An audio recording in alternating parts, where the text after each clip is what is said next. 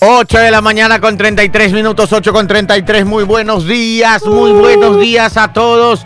Hoy es 5 de febrero, 5 de febrero, muy buenos días. Ya estamos en un programa más del Juego de las Noticias, el último día de la semana, semana corta. Oiga, no funciona esta computadora. Estoy... eh, ¿Qué pasa? Ver. No, se está. Ajá. ¿Qué pasa? No Ah, ahí está. Ahí está. Ahí Anda está, ya. es. Que es viernes. Muy buenos días, 8 de la mañana con 34 minutos. Ya iniciamos el último programa de la semana del Juego de las Noticias y el primer viernes de la semana. Así que métale ganas, métale ánimos esta semana cortita, cortita. Bueno, bueno de cuatro días Cuatro días. sí. laborales. Aunque hay gente que trabaja toda la semana, pero digamos que lo común es cinco días de lunes a viernes. 8 de la mañana con 34 minutos. Muy buenos días, Paul Minuché. Mr. Jobs. Estás con el micrófono apagado. Micrófono, Paul. Minuchelli. o, o te están saboteando, una de dos. Otra vez. No quieren que hable Mr. Jobs. ¿Por qué lo saboteas Stalin en vacaciones regato? A ver, Ah, está. parece- Hasta eso, Charlie arroba, muy buenos días. Pa- Hasta que se- Parece que es Paul el, el problema ahora.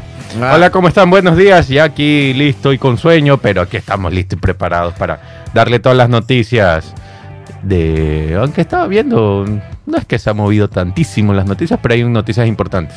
Sí, sí, hay noticias importantes, Ajá, atentos. muy ¿ah? importantes. Este, lo el más accionar común, de la policía está bueno. la policía se puso pilas y también los pillos no se han quedado dormidos. Sicariato que da Sí. miedo de ayer. Eso, Ay, no sí no tienen feriado, nada. Nada, qué Nada. manera. Ya les vamos a decir cuántos muertos ayer en las primeras, en, la- en la- en las Eh, pocas horas de, ajá, de de- unas pocas horas. Cantidad impresionante de muertos y sicarios. ¿Qué pasa? ¿Por qué no hacen por Zoom y se inventan el- que sí, que esta aplicación de acá, que la acá? Usen Zoom, que es más rápido. Y- 8 de la mañana con 35 minutos. Uh, así le hicieron a Jenny, no vino toda la semana. Sí, sí. Para vez. evitar la fatiga Sí, sí, sí. de que no funcione el audio. Yo por eso cuando me dicen no que este, esta aplicación de acá, no, vamos por Zoom, que es más rápido. 8 y 35, a ver, este... Hoy no hay Pipo Fábula.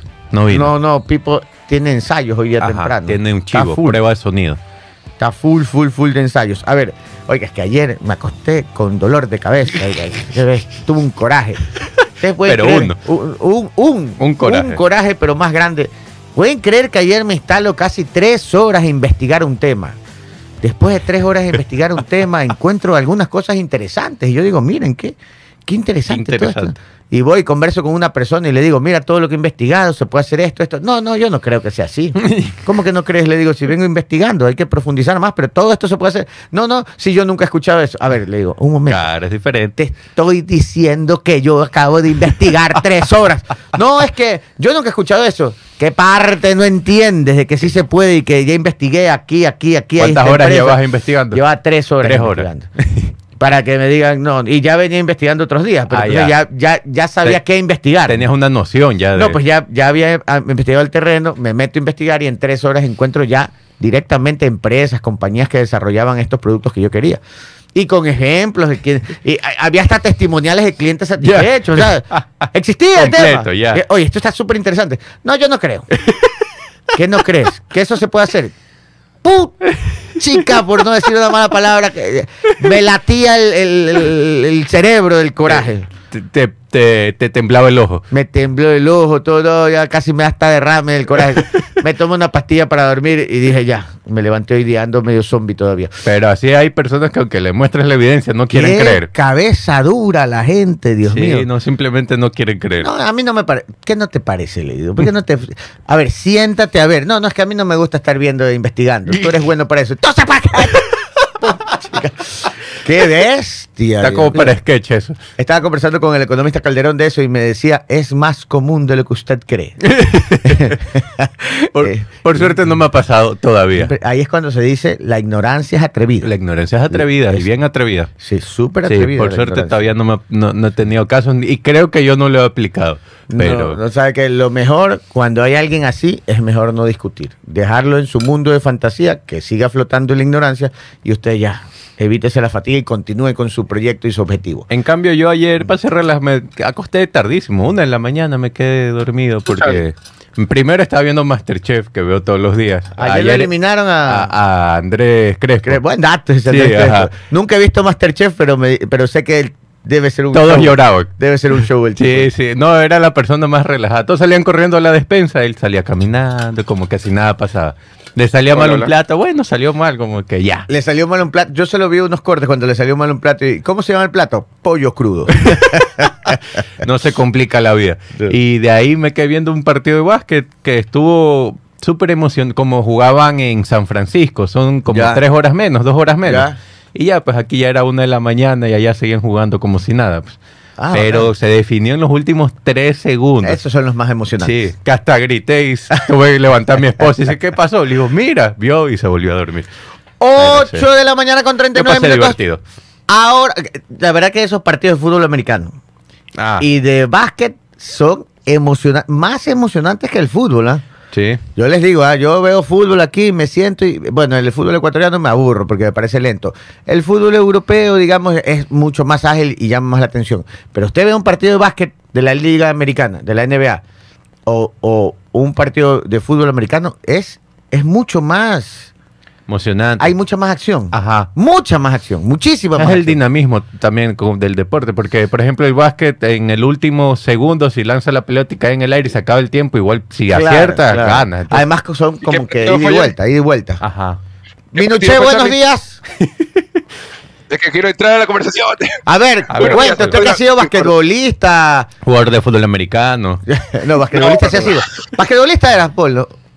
Sí, sí. Y, y tu señora era beisbolista, este, voleibolista, pero Voleibolista. federada. Ah, ¿en serio? Claro. Ah, mira. Fue seleccionada del Ecuador. Era este deportista de alto rendimiento. Así es, Sí. así es. Bueno, lo que le decía Charlie, ¿qué, qué partido? El que estaba viendo ayer. El- los Warriors contra los Nuggets, Ah, Warriors no, el partidazo. Partidazo. 130-127. que iban ganando con ¿Sabe qué le 24 import- puntos y les, les viraron la Y tortilla. antes de ese, Ajá. jugó el, el- la sensación francesa de la NBA. Este tipo que 2 metros 35. ¿Cuál, cuál? Eh, Le basquet. a Wembayama. Ah, Wembayama. Contra Tetucombo. ¿Qué? ¿Contra quién? Me estás jodiendo tú. No, es verdad. Ah, sí se llaman allá. Se llama. Agua eh, en Miami. francés, Y el, otro, y el otro es griego. Giannis es, es griego, griego, y no me sé la otra nacionalidad, pero es africano. Giannis ante tu combo. ¿Qué, qué dice? Ante tu combo. Ya, está bien. Así se llaman. No, nos está. No, no, no. Ah, ya, bueno. 8.41, Paul Minuché, mensaje positivo del día. Bueno, positivo del día es más un enfoque, ¿no? De que los que estamos comenzando el año, por ahí me han estado preguntando por interno, Master Paul, Master Paul, los tips para el 2024. Ya. Los, los tips que he podido discernir con, con la gente y, y conversando es de tener objetivos realistas. De este 2024, plantearse objetivos realistas, porque cuando no nos planteamos objetivos realistas, vamos a tener que enfrentarnos a un no se puede. Ujú. Y es ahí cuando el ser humano tiene que aceptar las limitaciones propias, que son muy complicadas a veces de aceptar. Entonces, para no entrar en ese campo de entender y comprender y aceptar las limitaciones del ser humano, mejor es plantearse objetivos realistas.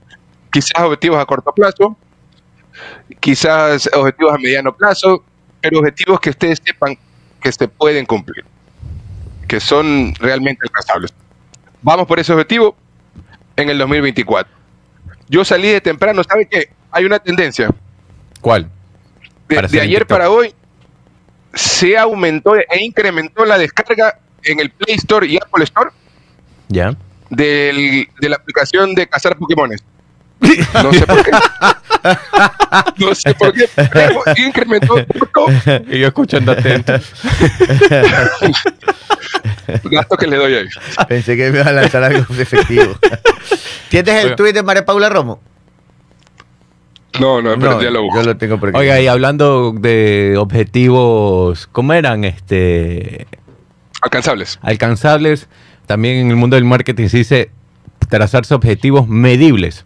Porque, Claro, claro. porque ¿cómo vas a medir si estás avanzando, estás retrocediendo en tu objetivo de vida? Entonces siempre hay que tener alguna métrica de, de medición. Si es Es bajar que, de claro. peso, irse pesando, ir viendo cómo me cae la camisa, el jean. todo, eh, Claro, es que mire, Es lo que dice Charlie, Sí, sí, te escucho, Paul. no es bajar de peso. Si no, no hay, no hay que plantearse el objetivo, este 2024 voy a bajar de peso.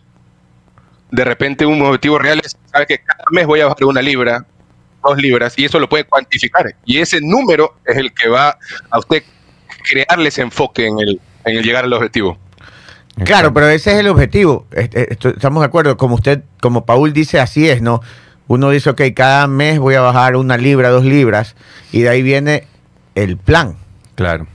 Entonces, ¿cómo es el plan? A ver, entonces, no voy a comer pan, eh, digamos, no voy a comer arroz, y en las noches, eh, ensalado no como, o algo muy ligero. Por ejemplo, Y, ye- y a- y así va a cumplir su objetivo para bajar dos libras. No es que, no es que se voy a bajar dos libras. 20 libras en un mes. Sí, 20 libras a un mes. ¿Y cómo? No, ¿Cómo lo va a hacer? No sé. No, pues, Exacto. Tiene que organizarse. Como dice mm, Jeff Bezos, el creador de Amazon, el fundador de Amazon, eh, que dice, sé estricto con tu visión, con tu visión, pero sé flexible con los detalles. Porque Así muchas es. veces yo quiero bajar 100 libras, pero en semana a semana, mes a mes, puedo ir modificando tal vez la dieta, el ejercicio, puedo ser bien flexible en ese sentido. Entonces, eh, en, en- en esa parte, en esa parte sí podemos llegar a, a modificar, porque a veces hay una dieta que no nos gusta, porque a lo mejor no nos gusta eliminar el arroz, pero ahora voy a comer un poquito arroz. Porque, Bueno, ajá, Pero son así. Objetivos medibles y cuantificables. así mismo. con tiempos.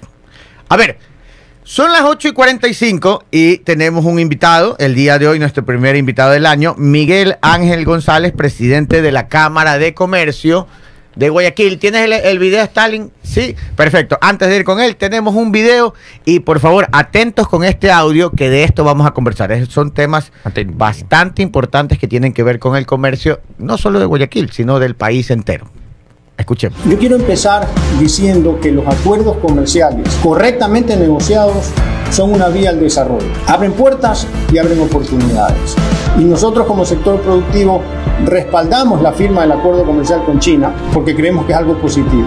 Y para argumentar este respaldo quiero centrarme en cuatro ideas. Número uno, la necesidad de crecimiento en nuestro país que se logra a través de la ampliación de mercado. Sin crecimiento en ventas no se genera empleo y no se avanza. Segundo punto, y es que este acuerdo comercial con China ha sido negociado de manera equilibrada, es decir, se ha considerado a los distintos sectores que mostraron su sensibilidad o su vulnerabilidad. Por eso se han excluido 828 partidas arancelarias. Otros productos han sido negociados para que se desgraben a 5, 10, 15, 20 años. Es decir, que hay un tiempo más que prudencial para que las industrias se preparen para competir con las industrias de China. Como punto 3, los acuerdos comerciales, incluido este con China, nos obligan a ser más competitivos. Pero si no nos lanzamos al agua, al final pues las cosas se siguen postergando y no avanzan. Y como cuarto factor es el beneficio a los ciudadanos, a los consumidores, a la gente. Los acuerdos comerciales nos permiten adquirir productos a mejores precios y con mayor variedad. Para concluir, lo que no puede suceder es que se nos pase el tren. Yo creo que como país debemos firmar este acuerdo comercial con China y al mismo tiempo empezar desde ya a trabajar en una agenda de competitividad que nos permita triunfar en las grandes ligas internacionales. 8 de la mañana con 47 minutos, 8 con 47. Miguel Ángel González, presidente de la Cámara de Comercio de Guayaquil. Después de escuchar este video, y, eh, que toca algunos temas, pero sobre todo el acuerdo comercial con China. Y, le- entramos así de una directo a la vena. eh, muchas veces los contrarios a un acuerdo comercial, sobre todo con China, dicen que va a afectar la industria nacional. Ustedes como Cámara de Comercio dicen que no es así, que más bien tiene beneficios y hay que tener algunas protecciones. Esa es la primera pregunta. ¿Por qué sí y por qué no? Muy buenos días, bienvenido Miguel Ángel González. Hola Gabriel, hola Carlos, qué gusto estar aquí en el, en el programa, siempre muy buenas vibras aquí con ustedes. Un saludo para todos aquellos que nos están viendo y escuchando en estos momentos.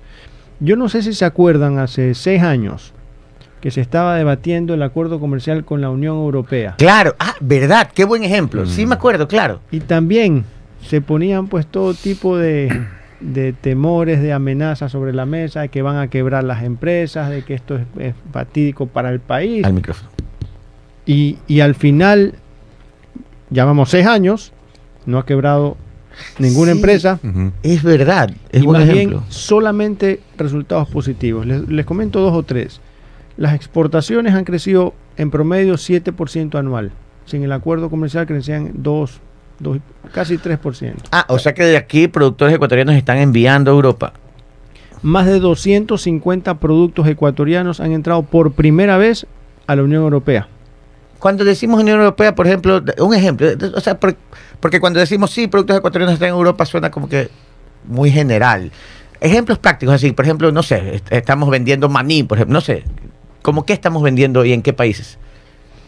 A ver, primero los, los productos estrella de siempre, Ya. ahí están. Camarón, banano, camarón, y camarón, cacao, ha cacao. camarón ha crecido una barbaridad. Sí, pues somos el primer productor del mundo. Sí somos el primero todavía o ya el segundo. No, prim- el Primero. camarón, sí, está Primero. muy bien posicionado como el mejor camarón del, del Encima mundo. está por el sabor. Sí, sí, sí, no, por calidad, por todo es bien buscado, a pesar de las complicaciones que, que, los- que el sector público suele generar pues con los distintos sectores. O sea, Sí. son, son empresas y sectores que se han hecho pero al machote, a, Sí, sí, a- sí, sí. a pesar de los problemas. Dígame, yo me acuerdo de esas reuniones cuando iban a subir el diésel. Bueno, entonces, este sí, y, y productos son 250, o sea, hay de todo tipo. De todo. Y, y ya no solamente con, eh, digamos, este, materias primas o productos primarios básicos, sino que también ya empiezan a haber productos con valor agregado, ¿no? Sí. Productos típicos nuestros, como el pan de yuca, como, como todos esos Mm. productos, tam- también ya están allá. Por ejemplo, sea, el chocolate nuestro de alta calidad también se va mucho. Totalmente, o sea, hay, hay una gran cantidad de productos. Y no solamente lo que exportamos, sino también lo que importamos Sí. los precios también bajan. En juguetes de la Unión Europea, menos del 60%. Medicamentos, precio, reducción de precios, más o menos 20%. Insumos agrícolas, 22%. O sea, los precios bajan. Ese es otro de los grandes beneficios. Ahora, ya, pasó con la Unión Europea. Es decir, todos esos mitos, todos esos fantasmas que habían, desaparecieron. Veamos ahora con China que dicen, bueno, ya que con la Unión Europea era una cosa, con China es más... Claro, es más- muy barato, eh, sí, es más difícil competir y todo. Pero los acuerdos comerciales correctamente negociados siempre son positivos. Y este acuerdo con China ha sido bien negociado.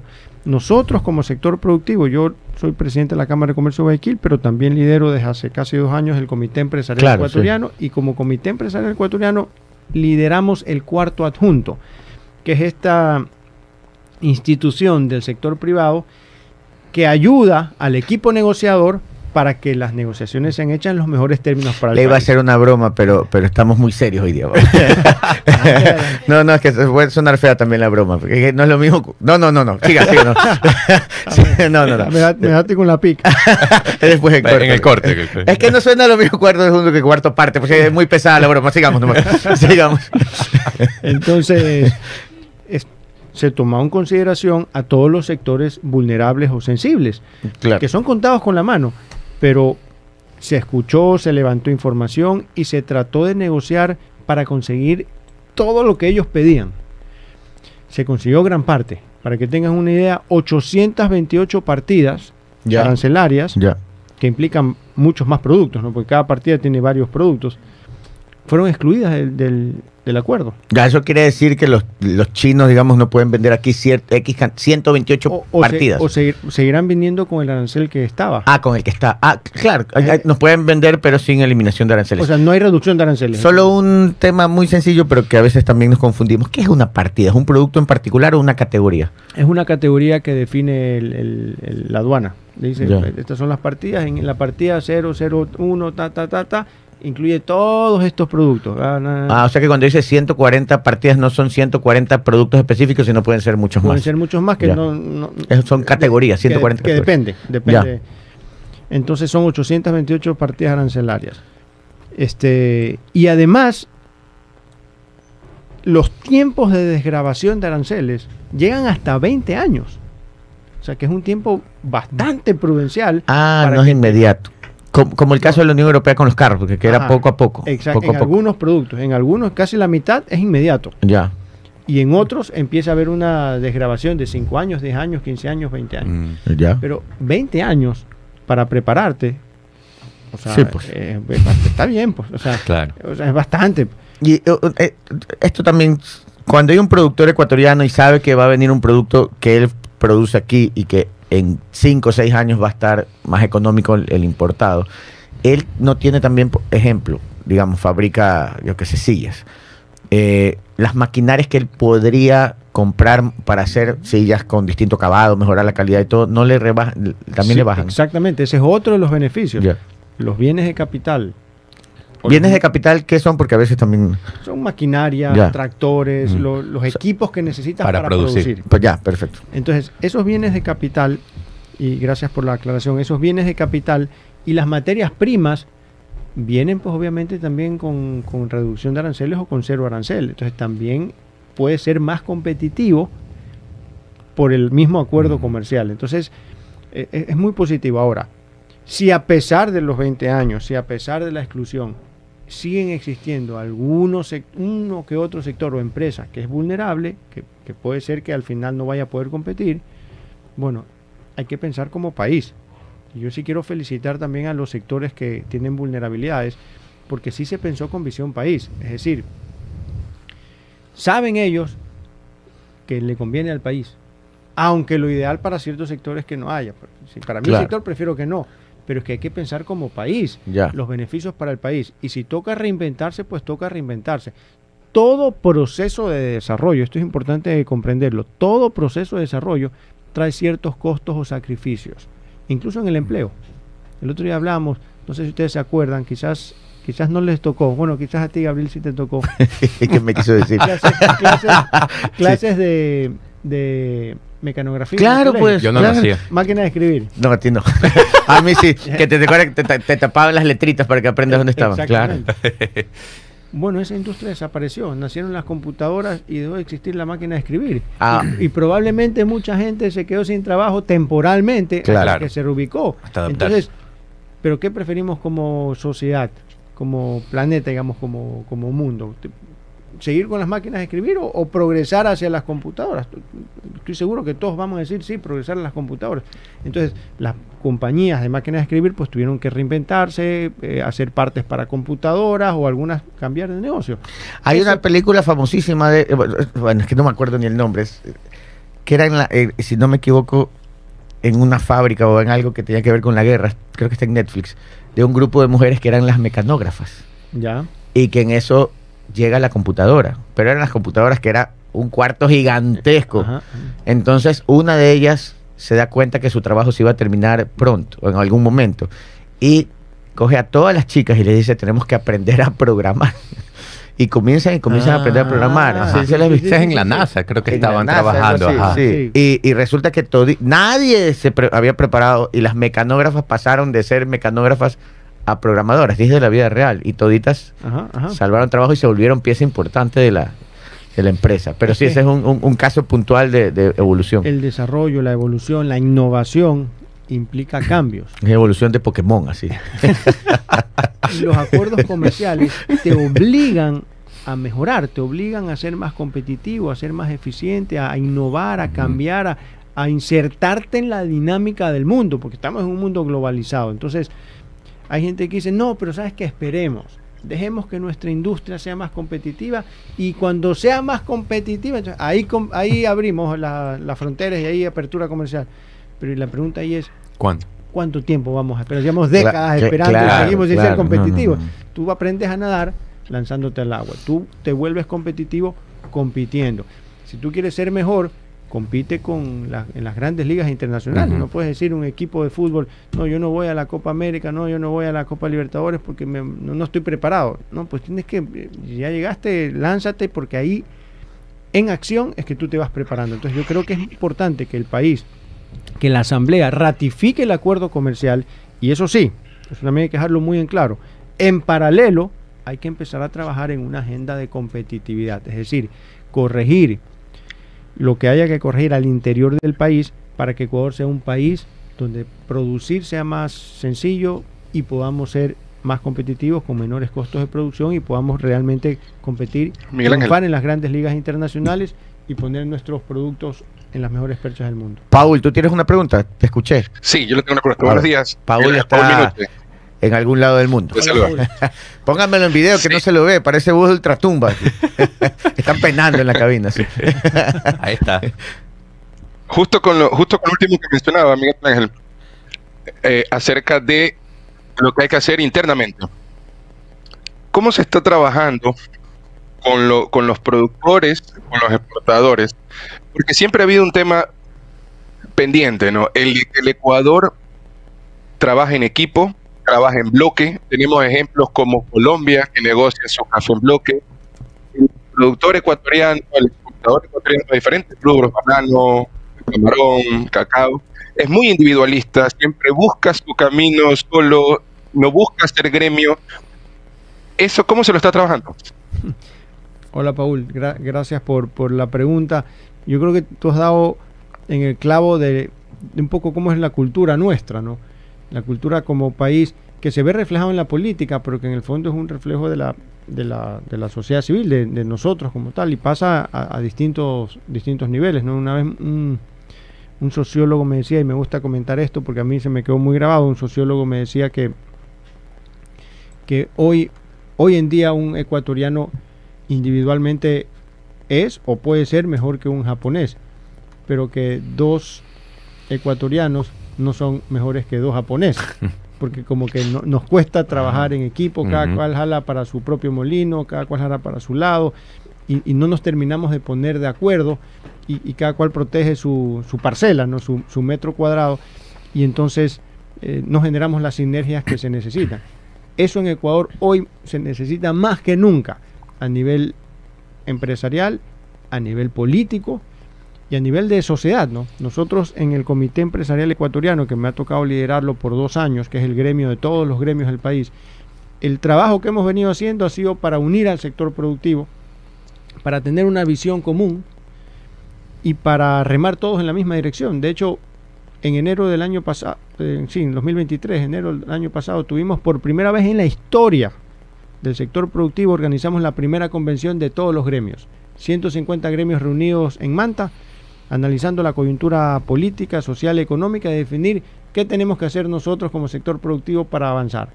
Ahora en enero, en este mes de enero del 2024, vamos a tener la segunda convención para, para seguir avanzando, alinearnos y, poder trabajar en conjunto, poder trabajar en equipo, digamos, porque al final, si lo hacemos individualmente, las cosas no funcionan.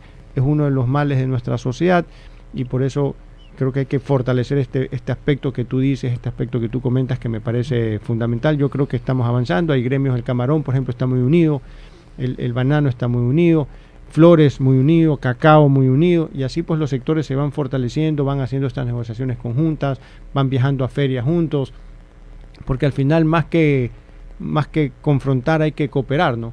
Eh, hoy se habla no solamente de la mental, mentalidad competitiva, que es importante, sino también de la mentalidad cooperativa entre aquellos que nos decimos competidores. O sea, si, co si cooperamos entre los dos, quizás logramos más de lo que hagamos individualmente. 9 de la mañana con un minuto. Antes de irnos al corte, eh, hay dos temas puntuales. Eh, el tema de la reforma tributaria. El gobierno ha hecho una reforma tributaria que dice que no aumenta impuestos. Más bien creo que a las empresas les hace un, como un adelanto, un anticipo. ¿Cómo les ha afectado a ustedes? ¿Lo, pueden enfrentar? ¿Cómo ven esta reforma tributaria que ya está vigente? O sea, a ver, yo creo que es claro que el, el gobierno lo que está buscando es recursos inmediatos para poder sortear este año. Y es comprensible. Lo que nos preocupa, y más bien lo que pedimos, es que esa reforma que ya está aprobada venga entonces acompañada por otras medidas, otras políticas que impulsen al sector productivo o que destraben la actividad productiva. También es, es entendible que en un proyecto de ley pues no puede reformarse de todito. Claro. Ya, ya está bien, es- ellos consideraron que esas eran las prioridades. Está bien, ahora hay que buscar las otras medidas que impulsen al sector productivo. Esto que tú dices de del anticipo, lo que llaman ellos la autorretención, es un golpe a la liquidez, definitivamente. Es un golpe fuerte a la liquidez de las empresas que tiene su impacto en la economía, pues porque obviamente la liquidez es clave. Todos sabemos que las empresas a veces quiebran no por falta de rentabilidad, sino por, por falta de, liquidez. por falta de liquidez. Este, entonces sí es un golpe, que muchos lo van a poder sortear, sí, lo van a poder sortear, pues irán al banco, prestarán plata, pues tendrán mayores costos eh, financieros, pero, pero bueno, na- nadie se va a quedar de brazos cruzados. Lo que sí nos lo preocupa o que creemos que queda pendiente es que se tomen las medidas estructurales, o sea, los cambios estructurales. Siempre la receta ha sido la misma, no necesito plata como gobierno, entonces mano al, Al al bolsillo sector del sector privado. privado, y esa es. receta no ha funcionado porque queremos resolver la economía, queremos generar empleo, pero golpeas a quien lo genera. Es algo tan simple y tan sencillo, pero cuando la gente va al gobierno, pues trata de resolver los problemas del gobierno y terminamos todos hablando de cómo resolver los problemas al gobierno. al Claro, y el sector privado. Y, pero, ¿y quién resuelve los problemas del sector ciu- del ciudadano, del sector privado? Y, y en esa línea de, de decisiones del gobierno, ¿cómo eh, están, está, aquí en esta ley estaba lo del trabajo joven, lo de, lo de, lo de los beneficios y contrata gente joven? Es- ya está vigente. Eh, en la práctica, ¿cómo lo ven ustedes? O sea, si, si ven, si ven, si se está viendo un ingreso de jóvenes al trabajo, El- no, no. eso es un incentivo que ayuda a los jóvenes si es que tú tienes una economía bollante, que prioriza a los jóvenes si tú tienes una economía bollante, porque ponte en, el- en el- los zapatos de cualquier empresario pequeño, mediano, grande. Si tú no tienes perspectivas de crecimiento, ¿Para qué vas a aumentar más personal si no tienes que vas- más producir? Sí, no vas a contratar a nadie. Quizás si quieres priorizar a los jóvenes y tener ese incentivo, tú vas a sacar a los que tienes ahorita mayores y vas a poner jóvenes, lo cual favorece a los jóvenes, pero Perfecto, los perjudica a los mayores. O sea, el, el neto del empleo sigue siendo el mismo. O sea, el secreto al final es que el mercado se mueva. Exactamente. No por ley, por medida de ley no vas a conseguir mayor cosa. Eh, El mercado se mueve cuando tú tienes certidumbre, cuando tienes estabilidad, cuando hay inversión. Porque, o sea, para, para que haya empleo, tiene que haber perspectivas de crecimiento. Y para que eso haya, tiene que haber inversión. Porque contratar gente cuesta plata, Claro, es sí, inversión. sí, sí. Entonces, si en el Ecuador las inversiones se ahuyentan, es difícil que se genere, no, o sea, no se va a generar empleo. Cuando el político te dice, no, es que vamos a generar tantos empleos, lo primero que hay que preguntarle es, ¿y cuánta inversión vamos a generar en el país? Claro. Porque si no, no se va a generar empleo. O sea, mínimo cuánto vas a invertir en obra pública para que ese, ese dinero ingrese al, al sistema. Yo no sé si hemos hecho aquí en este panel, en una entrevista anterior, un cálculo, que me lo, me, me lo, me lo preguntó alguna vez un, un periodista, me decía, bueno, ¿y como cuánto inversión necesitamos? Entonces hicimos el cálculo y ya.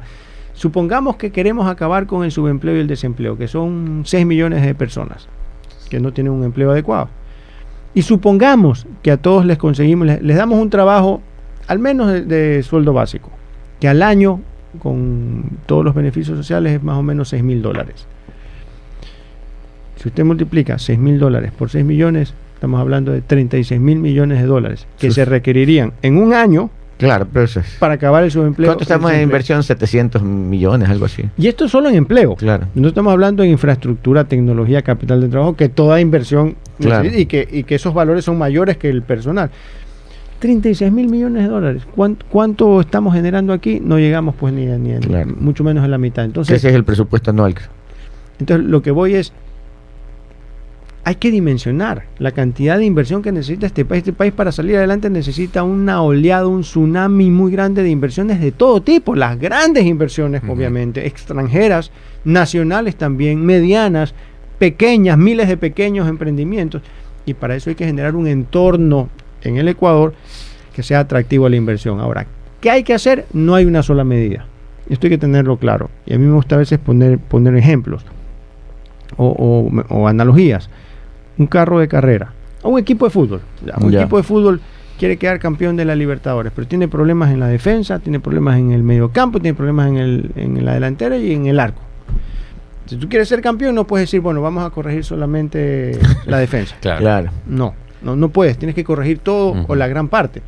Igual en una economía. ¿Quieres ser atractivo la inversión? No puedes decir, ya, este, voy a cambiar esta cosita pequeñita. Por ejemplo, las, las este, la zona franca y las alianzas público-privadas. Es Sí. algo bueno. Ya, pero eso tiene que ir acompañado de, de varias otras cosas. Para el tema laboral, el tema tramitológico, los acuerdos comerciales, etcétera, etcétera. Porque de lo contrario, no terminas de ser atractivo. Entonces, si no terminas de ser atractivo, Claro. no llega la inversión. Claro. Y bueno, y aquí lo que muchos están diciendo en los mensajes es que componente importante es la seguridad, sí, pero eso sería un análisis de horas aquí. 9 de la mañana con 8 minutos. Muchas gracias, Miguel Ángel, por acompañarnos el día de hoy. ¿Algún mensaje adicional que, que quieras comentarnos? Solo mensaje de optimismo. Estamos empezando el 2024. Desearles a todos un feliz año. Queremos un año de prosperidad. Y a mí me enseñaron desde chiquito que hay que ser positivo, optimista. En el mundo empresarial, el que es negativo no avanza. Perfecto. Entonces, Buen siempre- mensaje. Entonces uno siempre puede ver las cosas malas, las cosas buenas, vaso medio lleno, medio vacío, y una moneda siempre tiene dos caras. Creo que es momento de enfocarnos en lo positivo, redoblar esfuerzos, trabajar con, con más ahínco, con más ganas, para hacer que este año, a pesar de las dificultades, tengamos cosas positivas que contar. Perfecto, le ha quitado el puesto a Pablo Minuché con los mensajes positivos del día. Muchas gracias, Miguel Ángel. Muchas gracias por acompañarnos el día de hoy. Miguel Ángel González, presidente de la Cámara de Comercio de Guayaquil 9 y 8. Vámonos a un corte comercial.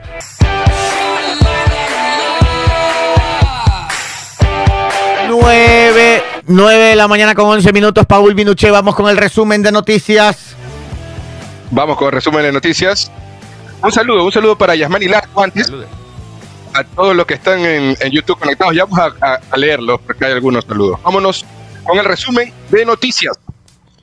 El ex asambleísta del correísmo, Ronnie Aliaga, niega ser alias el ruso, seudónimo con el que aparecería en los chats entre Javier Jordán y el narco Leandro Norero, y que la fiscal Diana Salazar le atribuye al ex asambleísta.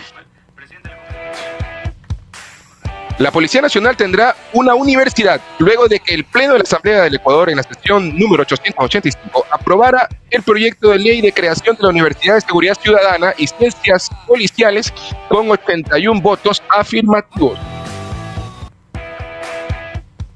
Tras el anuncio de la Agencia de Regulación, Control y Vigilancia Sanitaria, ARCA, de que, la compota de mango orgánico de distribución nacional de de Austrofood tenía plomo, Luego de varios exámenes que se realizaron hacia la manzana y canela, esta entidad conoció que hubo un error en el resultado positivo.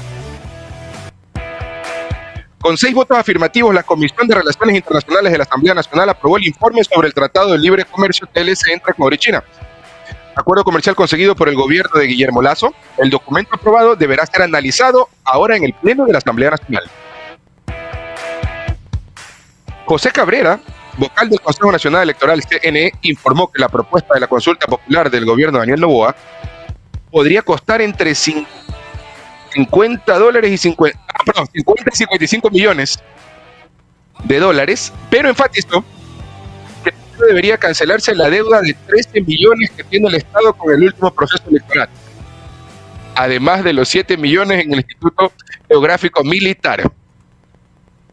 O sea, va a costar 55, pero primero hay que ir pagando. La comisión ocasional para investigar el asesinato del ex, del ex candidato presidencial Fernando Villavicencio definió su hoja de ruta en la Asamblea. Su primera decisión fue solicitar la función judicial, fiscalía ni al FBI para no interferir con las actividades emprendidas por esta institución. Otra decisión que se tomó fue la convocatoria de expertos en material de seguridad, protección, elaboración de perfiles de riesgo y otros que podrían aportar en la investigación. Este fue el resumen de Noticiero Noticias. Vamos con las menciones y después viene el chidato, ¿ah? Pilas que el chidato está buenísimo. Está en el horno ahorita el Sí, chidato. está en el horno, lo estoy terminando de armar. Así que estén atentos. Oigan. Ah, sí, sí, Paul. Antes, antes de las menciones, pregunta Jaime Molina, dice pregunta seria. A ver. Ya, a ver. Pokémon Go. Está disponible el Pokémon legendario. ya mismo sale. Ya mismo salimos con el chidato El- Pokémon. El Pokémon legendario.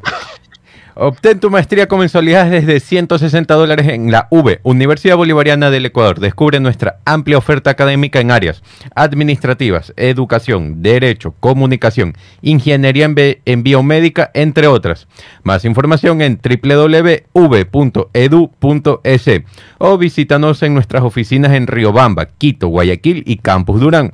Tu éxito es el nuestro. V, Universidad Bolivariana del Ecuador, la universidad para todos. Sportbet te trae el auto de tus sueños este 15 de enero, ya estamos a 10 días. Pronostica desde 20 dólares en Sportbet y participas por un GAC Power 0 kilómetros que sortearemos este 15 de enero. No te quedes sin participar, porque sin carro quieres andar, en Sportbet debes jugar, porque en Sportbet la mejor jugada la haces tú. Tú. Perfecto. O 9 de la mañana con 15 minutos, 9 con 15, me avisas, este, me avisas Stalin cuando estés listo con estos cuatro videos y fotos que te he enviado. A ver, lo detuvieron, atención. Ayer, ayer, an- bueno, antes de ayer, la eh, fiscal Antier. general del Estado dijo y denunció públicamente que había un plan para asesinarla, dio nombres y apellidos, dijo que eran los, el mismo grupo que había asesinado a Fernando Villavicencio y dio un nombre. Dijo que era el cabecilla de los lobos en Quito, eh, Colón Pilco, Pico. Pico, Pico, Mm, perdón. Pico. Ya. Un pico, sí. Luego de eso, el presidente de la República anunció el día, el día, eh, al día siguiente, en la entrevista aquí en Radio Sucre, que había ordenado el traslado de tres eh, líderes de los lobos de la cárcel a La Roca y que había reforzado la seguridad de la fiscal Diana Salazar y toda su familia. Y luego de eso, Más. Hoy en la madrugada, dicen que a las 5 de la mañana más o menos, un operativo especial de la Policía Nacional, la Fiscalía, con información de inteligencia eh, policial, lograron la captura de este eh, señor eh, Colón Pil- Pico, Pico. que es uno, el líder de los lobos en Quito. Lo han detenido. Eh, un tema, él tenía, eh, había tenido como 18 detenciones anteriores. Así era, ¿no? Sí. No. Ya te voy a averiguar el Y tenía como exacto. 30 procesos judiciales, Por ahí va. Empezó robando con disfrazado de policía en las carreteras. pero de jovencito. Claro. Ya. Ha evolucionado Ya y ahora tiene de todo tipo de, de- de- de- de juicios. Y... Pero todos pensábamos que era una persona que estaba libre, o sea, estaba libre, estaba en las calles libre. Y todos decíamos, bueno, ya no tiene orden de captura. Resulta que nos hemos enterado que él estaba, estaba con, con grillete, era que estaba cumpliendo una pena en libertad. Sí, Imagina- se sí. tenía que presentar cada cierto tiempo. Y el viernes pasado se había presentado, Sí. muy buenos días, antes que sea fin de año, vengo a decirle feliz año a todos, me presento aquí ante el juez y salió. Bueno, la policía lo, lo- lo localizó y está detenido. Esa es la noti- noticia de última hora, hoy a las cinco y pico de la mañana. Lo detuvieron a la persona que la fiscal Diana Salazar acusa directamente como ser el encargado de asesinarla. Mira, tiene un historial delictivo que viene desde 1997, con más de 30 procesos con la justicia. Chuzo, desde peladito. ¿Sí? Qué bestia, ¿no? En el 2012 fue incluido en la lista de los más buscados aquí en Ecuador. Y lo agarraron. Y, lo, Y le metieron como veintipico de años. sí, sí, y salió. Pero sin embargo, él andaba libre con grillete. 9 y 17, antes de irnos al chisdato de hoy, el periodista Mar- Martín Payares dice que este lunes 8, atento, este es otro dato, para que estén atentos con estas novelas, ya no son novelas venezolanas, ni, ni, ni, ni, brasileras, ni turcas. Ahora son Mm, novelas de policías y ladrones. Peor que película de suspenso esto de aquí. Ahora el periodista Martín Payares anuncia el día de hoy que este lunes a las 8 está prevista una audiencia judicial en la Fiscalía que puede traer más y mayores novedades vinculadas al caso Metástasis y Jorge Glass. Mm. Porque él asegura que a partir de las 3 de la tarde se va a explotar, o no a explotar de bomba, sino a Ah, abrir, Ah. a, a sacar la información de la computadora del ex vicepresidente Jorge Glass, la que, le la que tenía en la Ah. cárcel. Uh, Así es. Pero eso dice, dice que hay, eh, eh, eh, dice que es una, él dice que esta era una MacBook Pro que tenía Glass. Mira. Eso dice Martín Payares, es un periodista de la capital de la República. ¿Será? ¿No será?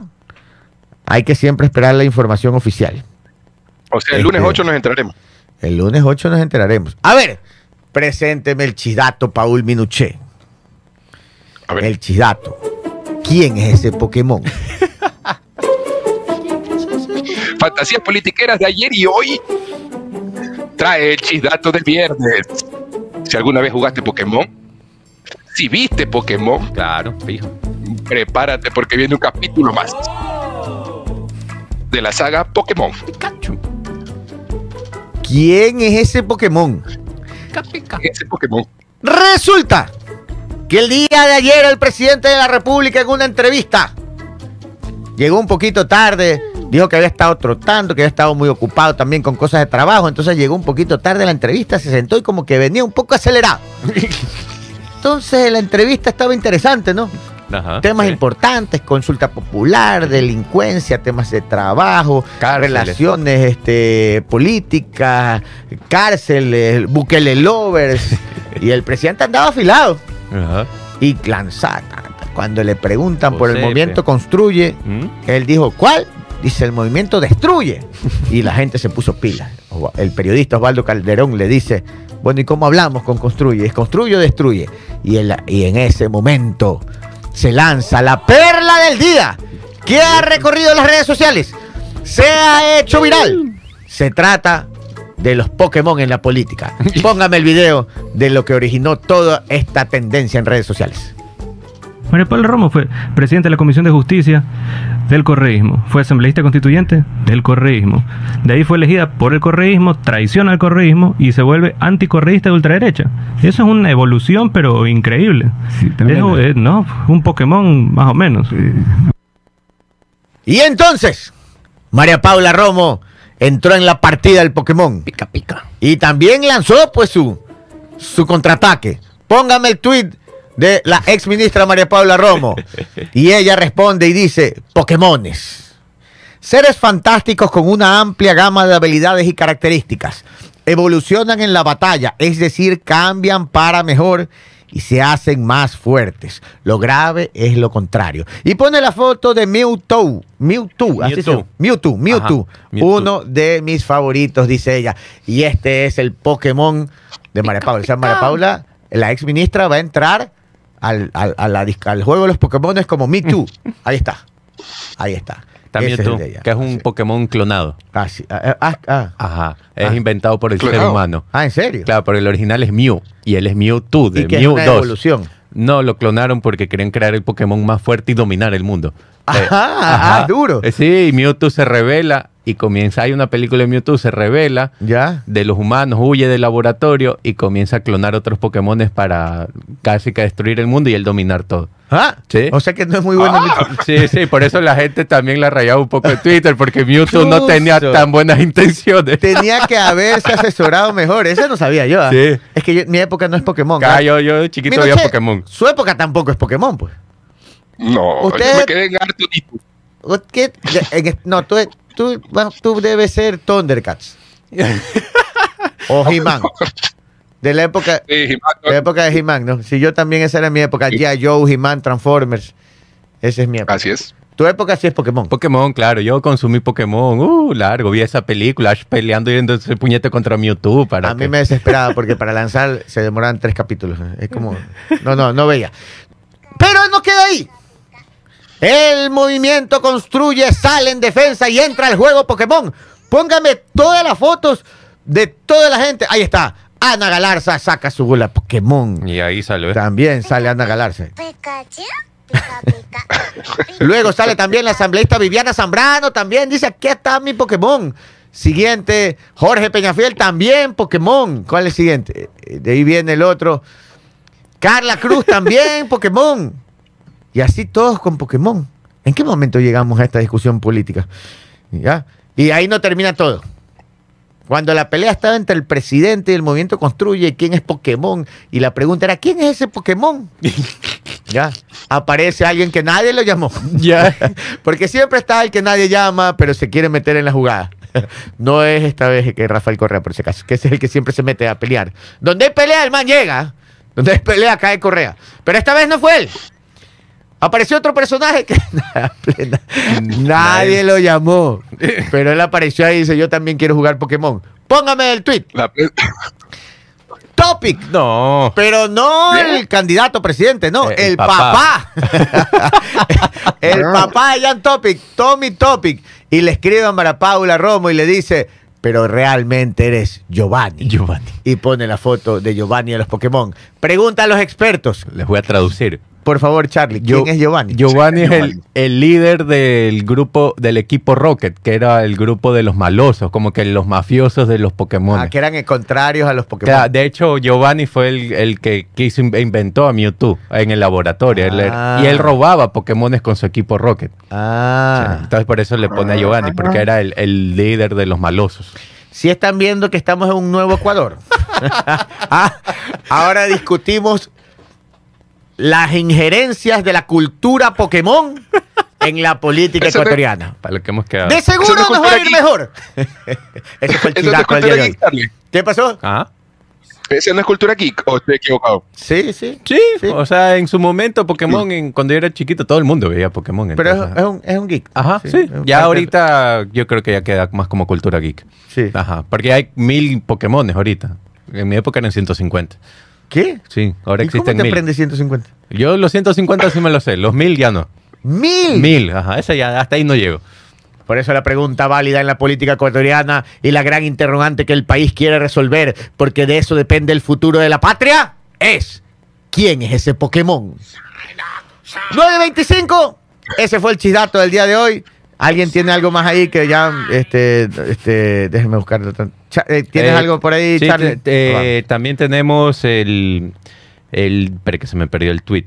Eh, el presidente Daniel Novoa que designó a la nueva directora de la CERCOP, que está ahorita rodando por Twitter, que la están, Ah, sí, a ver, la están achacando. ¿qué está pasando? Lo que se dice es que la nueva directora del CERCOP, el CERCOP es la Secretaría de Contratación Pública, ¿verdad?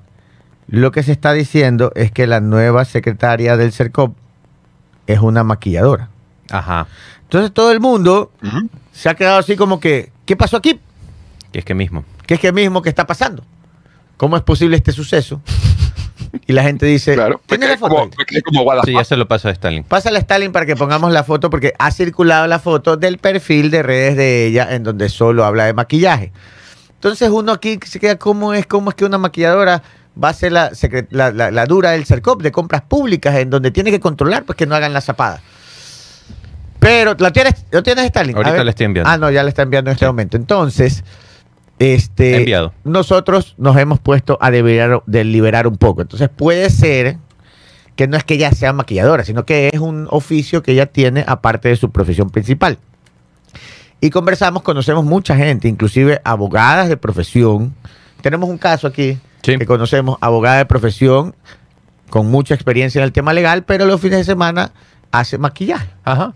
Tiene maestrías en Europa. maestrías O sea, legales. Maestrías, ajá. Ah, exacto. máster en legal, constitucional, etcétera, etcétera, etcétera. Pero los fines de semana cacholea como Maquilladora. como maquillador, que sí, sí sucede. Oigan, una maquilladora de estas por un maquillaje, ¿cuánto cobra? 70, 80 dólares, yo vi. Fácil, ajá. Y hay otros Por que- una persona que maquilla. Y hay otros que te cobran 150. 200. 150 dólares por ir y estar ahí dos horas maquillándote, timbra 150. Que haga tres maquillajes el- en un día, saca unos, digamos, en el mejor de los casos. ¿no? Claro. Pero para que vean que no es cualquier cachuelo. Se puede estar sacando mil, mil quinientos maquillando el fin de semana. Sí. aparte de su profesión. Entonces, en eso nos hemos puesto. Nos, póngame la foto aquí de la Sí. nu- nueva secretaria del CERCOP. Me metí a Instagram para buscar su perfil, ya lo cerró. ¿Quién es ese Pokémon? este, déjeme ver, sube el nombre. Deborah Ah, ya Jones. cerró este. Ya lo cerró. Ustedes son mala gente, ¿sí ven? Sí. La rayan tanto que cierra el, el perfil de arte. Y ahora como cacholea. Deborah Jones. Pero se si es un trabajo, este. Exacto. De ahí la busqué en, este, en- Es un trabajo como es, ho- honesto Sí. y tiene talento, ella es conocida. De ahí la busqué en LinkedIn para ver su currículum, Sí. pero no, no, no tiene, parece. Pero debe ser profesional. Exacto. Ah, no hay. No, no, Te es juro que, pensé que habías conseguido algo. no, es que hay como mil Deborah Jones y no encontré a, a la indicada. Pero, eh, Pero ya voy a hacer un trabajo más profundo. me Es que- parece. Pero es que no me acuerdo la clave de mi LinkedIn. no puedo Ese buscar tan perfil, ese profundamente. perfil estaba viendo Charlie. ¿Perdón? Dice Guadalajara. Sí, pero ¿Por qué dice dice, Guadalajara? dice Guadalajara febrero 24. Parece que la han contratado en Guadalajara. Pero La si es ella. Ah, ok. Esa es la que, la que rueda por Twitter y de ahí yo me metí a buscarla en, en, en Instagram y ya me sale que esa página no está disponible. O ya cerró. Ajá. Ya, pero miren, tanto ataque. nosotros les quedamos debiendo aquí la investigación. Sí. Pero de seguro el gobierno. Voy a conseguir el No, currículum. métete en la Secoma, a lo mejor ya publicaron algo. A ver, vamos Pero a ver. yo apuesto que este es uno de los casos de una profesional que tiene. ¿A cuántos profesionales que yo conozco de, de- que, que han tenido gran experiencia en el sector privado y público, de repente eh, sucede que, digamos, sale del trabajo, cambia de trabajo y durante un tiempo crean un, un- un- un emprendimiento hasta que salga otra cosa? O sea, no es nada malo tener un emprendimiento.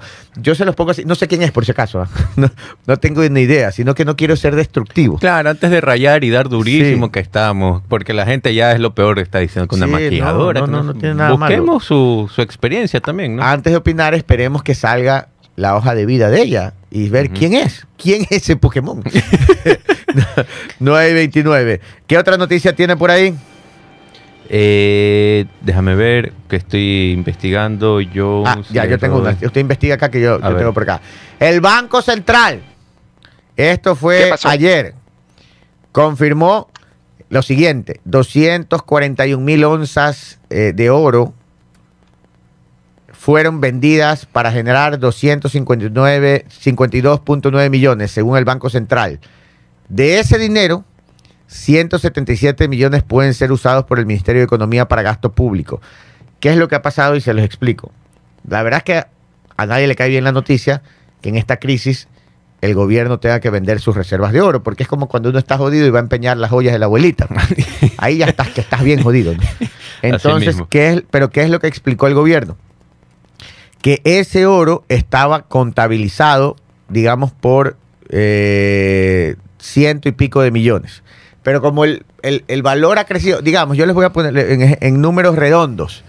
Ese oro estaba contabilizado por 150 millones, que era el valor nominal en la contabilidad del Ecuador, digamos, no, estoy dando números redondos. Como ha subido el precio, ahora está, digamos, en, en 250. Ya, 100 millones más arriba. No son los números exactos, por si acaso. Entonces el gobierno lo que hace es dice, a ver, voy a hacer lo siguiente. Voy a venderlo y, del- y como, como, como eso está contabilizado por 150, pero como se ha disparado el precio, están siendo 100, mi- 100 millones más altos, voy a coger los 150 millones de capital y los voy a depositar en la cuenta única y eso lo voy a invertir en otra forma que me genere 2, 3, 4, 5% de intereses, no sé, los intereses que me genere. Y la utilidad que me dio, esa es la que puedo usar, o sea, 100 millones. Entonces esos 100 millones voy a usar, pero no afecto el, el capital, digamos. El capital queda ahí nominalmente el mismo valor y lo pongo a generar intereses en comprar bonos e inversiones, lo que sea. Pero la utilidad es lo que voy a gastar. Entonces contablemente queda igual. Lo que no tenemos es el oro. Ya, Esa es la, la- la explicación que nos dieron en días anteriores y se les quería un poco dar. ¿Tienes algún dato adicional? Eh, no, nada más estaba buscando el, el currículum de Deborah Jones que no lo encuentro. Oiga, ¿saben que yo... Encontré tengo una- hasta fotos ahí en... O ¿cómo sea, se sí es maquilladora. Eh, no, encontré fotos de su vida social, pero no encontré su currículum. No. Bueno, tenemos que confirmar. No hagamos especulaciones hasta no saber quién es ese Pokémon. Exacto, no nos dejemos llevar a- Oiga, la- por la primera noticia que sale en redes sociales. Oiga, definitivamente la, la inteligencia artificial ya se ha venido a- a- abriendo campo y ya está, está a un paso de que 5 de cada 10 ecuatorianos, porque hay un estudio que muestra que el 36% de ecuatorianos usó la inteligencia artificial en sus tareas diarias del trabajo en una encuesta realizada a trabajadores y especialistas de recursos humanos, en donde participaron 21.964 personas. Ese, Ah, ese ah. soy yo, yo sí lo utilizo casi todos los días. La inteligencia artificial. Casi el 30% de los trabajadores encuestados utilizan a diario la inteligencia artificial. Sí les voy a decir algo. Yo hice un diplomado en inteligencia artificial. Y como es una técnica nueva, realmente lo que sirve aquí es practicar. Usted con- busque, digamos, si usted hace videos, busque aplicaciones de inteligencia artificial para editar videos y practique. Esto es, esto es practicando, es aprender haciendo. Ya, es- eso es la única eh, este, consejo, digamos, sugerencia que les puedo dar. Y no tengan el temor ese de que la inteligencia artificial nos va a venir a quitar los trabajos. Yo aquí hablé con mi equipo de trabajo y les dije, por favor, todos pónganse a investigar de inteligencia No, artificial porque vamos a ser más productivos. No es que va a reemplazarlo, sino que ustedes van a poder, poder ser mucho más productivos. Y estoy en este momento porque, bueno, yo no les había contado, yo, yo soy presidente de la Comisión Académica de AER, la Asociación de, de- de Ecuatoriana de Radiodifusión. Y ahí estoy en este momento contactando a un... ¿Usted se acuerda quién nos dio la charla hace años? Cristian Espinosa. Él es un excelente capacitador y lo quiero contactar para ver si podemos hacer algo en conjunto para capacitar a colegas profesionales, para que se vuelvan más productivos. Entonces no le tengan temor a la inteligencia artificial, más bien úsenla en su favor. Claro, por ejemplo, periodistas que tienen mucha información y tienen que resumirla, lo pueden hacer con la inteligencia artificial y el periodista, ¿qué es lo que hace? Supervisa el proceso, si está todo bien, si no ha quitado información, si Eh. no se ha inventado. Yo estaba haciendo una presentación para una conferencia internacional el año pasado y lo metí en inteligencia artificial y comencé a leer y habían datos erróneos, pero ya los corregía yo. Claro, exacto. Pero me hizo el, el marco, me hizo como Es el marco. ayuda. Me quitó por lo menos lo que hu- hubiera, lo hubiera hecho en cinco horas, lo hice, lo hice en una hora y media, digamos, con la corrección. O sea, me ahorré mucho tiempo. 9.35, nos despedimos. Muchas gracias. Hasta El la lunes. Feliz, próxima feliz fin de semana. Adiós.